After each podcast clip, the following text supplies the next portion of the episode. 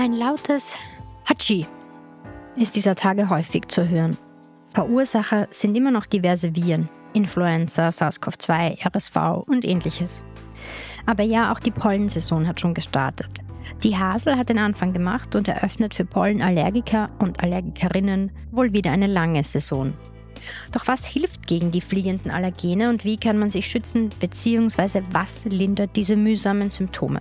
Markus Berger ist Mediziner und Obmann des Vereins Österreichischer Polleninformationsdienst. Er ist heute zu Gast bei Ist das gesund? Mein Name ist Martina Marx und ich begrüße Sie, Dr. Berger, und euch, liebe Zuhörerinnen und Zuhörer, bei dieser Episode. Hallo, Dr. Berger. Hallo, freut mich. Hasel und Erle haben ihre Blühhöhepunkte, habe ich auf der Webseite des Polleninformationsdienstes gelesen, in den Niederungen schon überschritten. Es ist jetzt einmal Februar, die Saison startet immer früher, da steckt doch der Klimawandel dahinter, oder?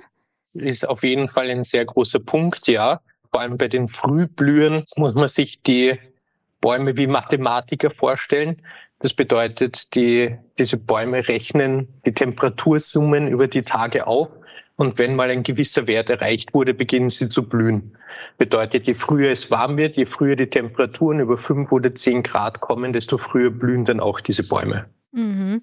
Fallen die Saisonen dann auch stärker aus aufgrund der früheren, höheren Temperaturen?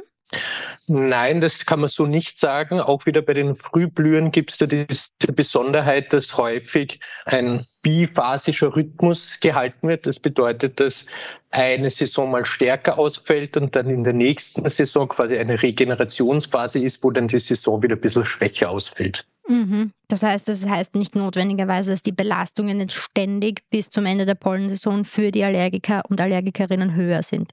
Nein, heißt es nicht. Da muss man von, auch von Pflanze zu Pflanze differenzieren. Das gilt jetzt auch noch für die Frühblüher.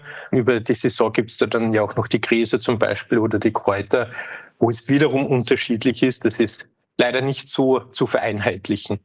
Wie wirkt sich denn der Klimawandel bzw. die höheren Temperaturen auf die Gräser auf? Weil das ist in meiner Familie zum Beispiel ein Faktor. Was die Gräser angeht, ist vor allem das Wetter im März, April hochrelevant. Da hatten wir vor allem letztes Jahr so eine Kombination aus sehr warmen Temperaturen und dann aber auch wiederum vielen Niederschlägen. Also warm und feucht hat dann in diesem Zeitraum die Gräser zum Wachsen gebracht und dann hatten wir hohe Belastungen durch die Gräser. Das ist davon abhängig, wie es sich dann entwickelt. Wenn wir zunehmend zu einem Steppenland werden, sage ich einmal, wo es immer trockener wird, das ist nicht gut für die Gräser. Aber solange wir auch noch die Feuchtigkeit mit dabei haben, können die weiterhin gut wachsen. Mhm. Wenn wir jetzt mal ganz allgemein auf Österreich schauen und die Situation in Österreich, wie viele Menschen in Österreich leiden denn unter einer Pollenallergie, sei es jetzt Gräser oder Frühblüher? Die Zahlen dazu sind, was wir haben, schon etwas veraltet. Mhm. Prinzipiell sieht man so über die Studien in ganz Europa hinweg, dass circa ein Drittel der Bevölkerung an einer Allergie leidet. Das ist jetzt nicht nur Pollenallergie, mhm. sondern prinzipiell an einer Allergie. Circa die Hälfte davon dürften dann auf die, dürften an die sogenannte allergische Rhinitis haben. In Österreich denken wir so circa eine Million Einwohner. Mhm. Okay. Verändert sich dieser Wert aufgrund eventuell des Klimawandels oder gibt es da andere Faktoren, die da hineinspielen können? Also werden es mehr Leute, die unter Allergien leiden? Ja, da gibt's auch wiederum zahlreiche Studien, die darauf hindeuten, dass vor allem in den Industrieländern die Allergien steigen. Da ist der Klimawandel einer der Faktoren, wo viele denken, dass das die Ursache dafür ist, also die zunehmende Luftverschmutzung, mhm. die wir ja einerseits einatmen, die aber auch einen Einfluss auf die Pflanzen und auf die Pollenkörner hat, die Temperaturschwankungen und damit auch das Einhergehen von sogenannten Neophyten, also die invasiven Pflanzenarten, mhm. wie zum Beispiel das Ragweed. Ein anderer Faktor ist auch der westliche Lebensstil und die Urbanisierung, also der zunehmende Lebensstil in Großstädten, wo alles zu betoniert ist, wo wir uns vielleicht selber noch in den Großstädten Pflanzen hinpflanzen, die allergenes Potenzial haben. Das dürfte da alles mit eingerechnen in den steigenden Allergien. Mhm. Weil Sie das Ragweed ansprechen, kann man da schon voraussagen, wie die Saison wird? Letztes Jahr habe ich, glaube ich, im Hinterkopf, dass sie doch sehr stark war. Oder ist das eh noch zu früh in diesem Jahr? Das, das ist noch zu früh in diesem Jahr. Da müssen wir erstmal den Sommer abwarten. Die prinzipielle Prognose ist halt, dass sich das Ragweed immer weiter in Österreich ausbreitet. Wie dann der Pflanzenbestand im Herbst sein wird, müssen wir hm. noch schauen. Hm. Wenn wir jetzt davon ausgehen, dass ein gewisser Prozentsatz der Bevölkerung eine Allergie entwickelt, kann ich das in irgendeiner Art und Weise beeinflussen? Gibt es Risikofaktoren, die ich als Person meiden kann, damit ich eventuell keine Allergie entwickle? Das ist sehr, sehr schwierig. Es gibt zahlreiche Faktoren, wo man sagt, das könnte eine Allergie begünstigen. Es ist noch immer nicht so ganz verstanden, wie, wer im Endeffekt eine Allergie entwickelt. Es gibt auf jeden Fall eben genetische Einflüsse. Wenn die mhm. Eltern Allergiker sind, ist es wahrscheinlicher, dass die Kinder auch Allergiker werden der Lebensstil eben, westliche Lebensstil könnte Allergien begünstigen, wie auch jetzt eine, zum Beispiel in dem Fall auch eine übertriebene Hygiene. Mhm. Hygiene an sich ist ja natürlich sehr gut, haben wir jetzt seit der Covid-Pandemie gelernt. Hier geht es um die wirklich übertriebene Hygiene, dass quasi während im Kindesalter kein Kontakt mit irgendwelchen potenziellen Erregern stattfinden darf. Das ist sicherlich auch nicht gut fürs Immunsystem. Ansonsten gibt es viele Faktoren, die man nicht beeinflussen mhm. kann. Die Geburt, ob gestillt wird, ich meine, das kann oft beeinflusst werden, aber leider nicht immer. Mhm. Im Endeffekt sind es zu viele Faktoren, um da jetzt wirklich ja. effektiv was leisten zu können. Weil Sie das ansprechen, den Kontakt oder den frühen Kontakt mit bestimmten Keimen, das ist ja dieses berühmte, die Bauernhof-Luft quasi. Bin ich als Kind auf einem Bauernhof aufgewachsen, dann ist meine, die Wahrscheinlichkeit, dass ich eine Allergie entwickle, geringer, oder?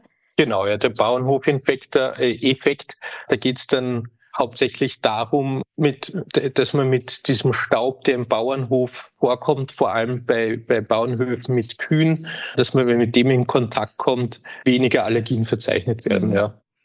Wenn wir jetzt dran denken, okay, ich habe Symptome mir fällt auf, das könnte mit dem Pollen zusammenhängen. Rinnende Nase, schmerzende Augen, brennende Augen, kratziger Hals sind so die gängigen ersten Symptome.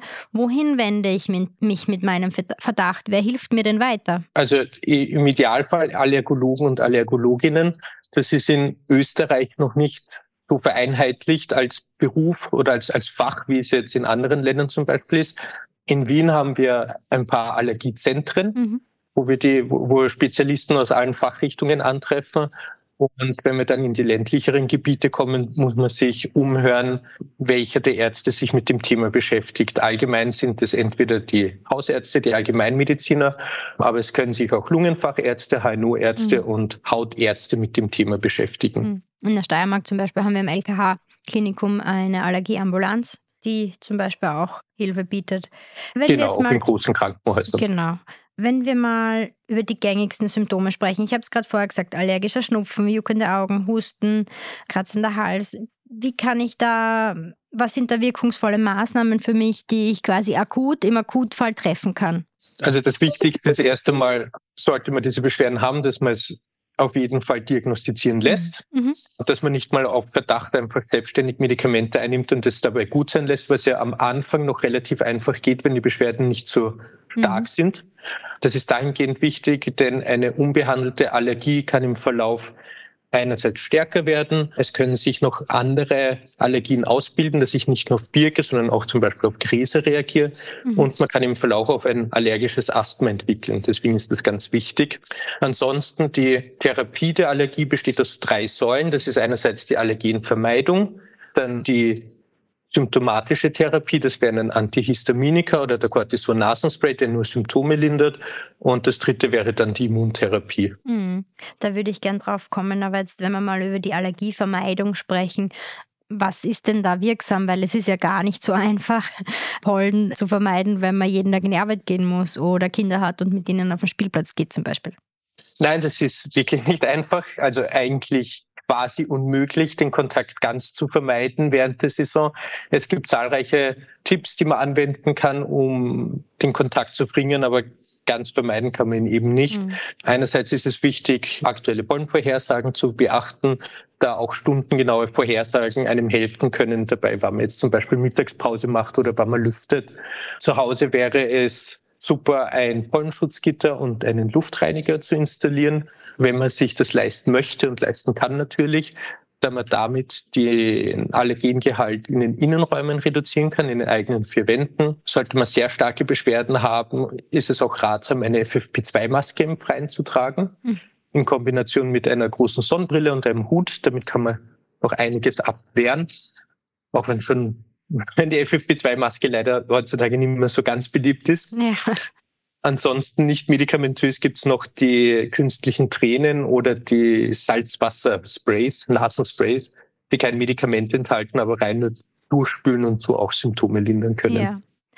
Sie haben die Antihistaminika schon angesprochen. Wie werden die angewendet? Also ja, ich muss das diagnostizieren lassen. Sie werden vom Arzt verschrieben oder muss, muss ich da auf irgendwas Besonderes achten? Haben die Nebenwirkungen? Wie schaut es da aus? Ja, jedes Medikament hat Nebenwirkungen. Mittlerweile, also die zwei beliebtesten Medikamente bei der Allergie sind der Cortison-Nasenspray und die Antihistaminika. Die kann man entweder schlucken oder auch als Spray anwenden oder als Augentropfen. Vor allem bei den Antihistaminika kennen das vielleicht noch viele. Die erste Generation damals war berüchtigt dafür, dass man sehr müde darunter wurde. Und zwar bis zu diesem Grad, dass man eigentlich nicht mehr Auto fahren durfte, wenn man die geschluckt hat. Jetzt heutige Generationen, das heißt die zweite oder die dritte Generation, sind schon weitaus nebenwirkungsärmer. Manche Menschen können noch eine leichte Müdigkeit verspüren, aber ansonsten werden die Medikamente sehr gut vertragen und wirken, vor allem die Antihistaminika wirken sehr rasch. Mhm. Sie haben vorher schon das allergische Asthma angesprochen. Wie rasch kann das quasi sich entwickeln, beziehungsweise wie gut kann man das, wenn man gut, ich nenne es jetzt mal eingestellt ist, wie gut kann man das im Griff haben? Der Entwicklungszeitraum kann von Person zu Person variieren. Das kann teilweise schon im Kindheitsalter entstehen. Wenn man es jetzt noch nicht in der Kindheit entwickelt hat, dann ist es jetzt nicht so, dass eine Saison unbehandelt ein Asthma entstehen lässt. Da geht es dann um mehrere Jahre, wo man nicht mhm. tut. Und ja, eine behandelte Allergie, da, da ist dann eben der springende Punkt die Immuntherapie wenn sie passt, kann solche Komplikationen im Verlauf wie das Asthma deutlich reduzieren. Mhm. Dann kommen wir zu dieser Immuntherapie. Man nennt sie auch Desensibilisierung oder Hyposensibilisierung. Wie funktioniert das? Das muss man sich so vorstellen, dass der Körper quasi, dem Körper wird eine Toleranz gegenüber diesem Allergen beigebracht.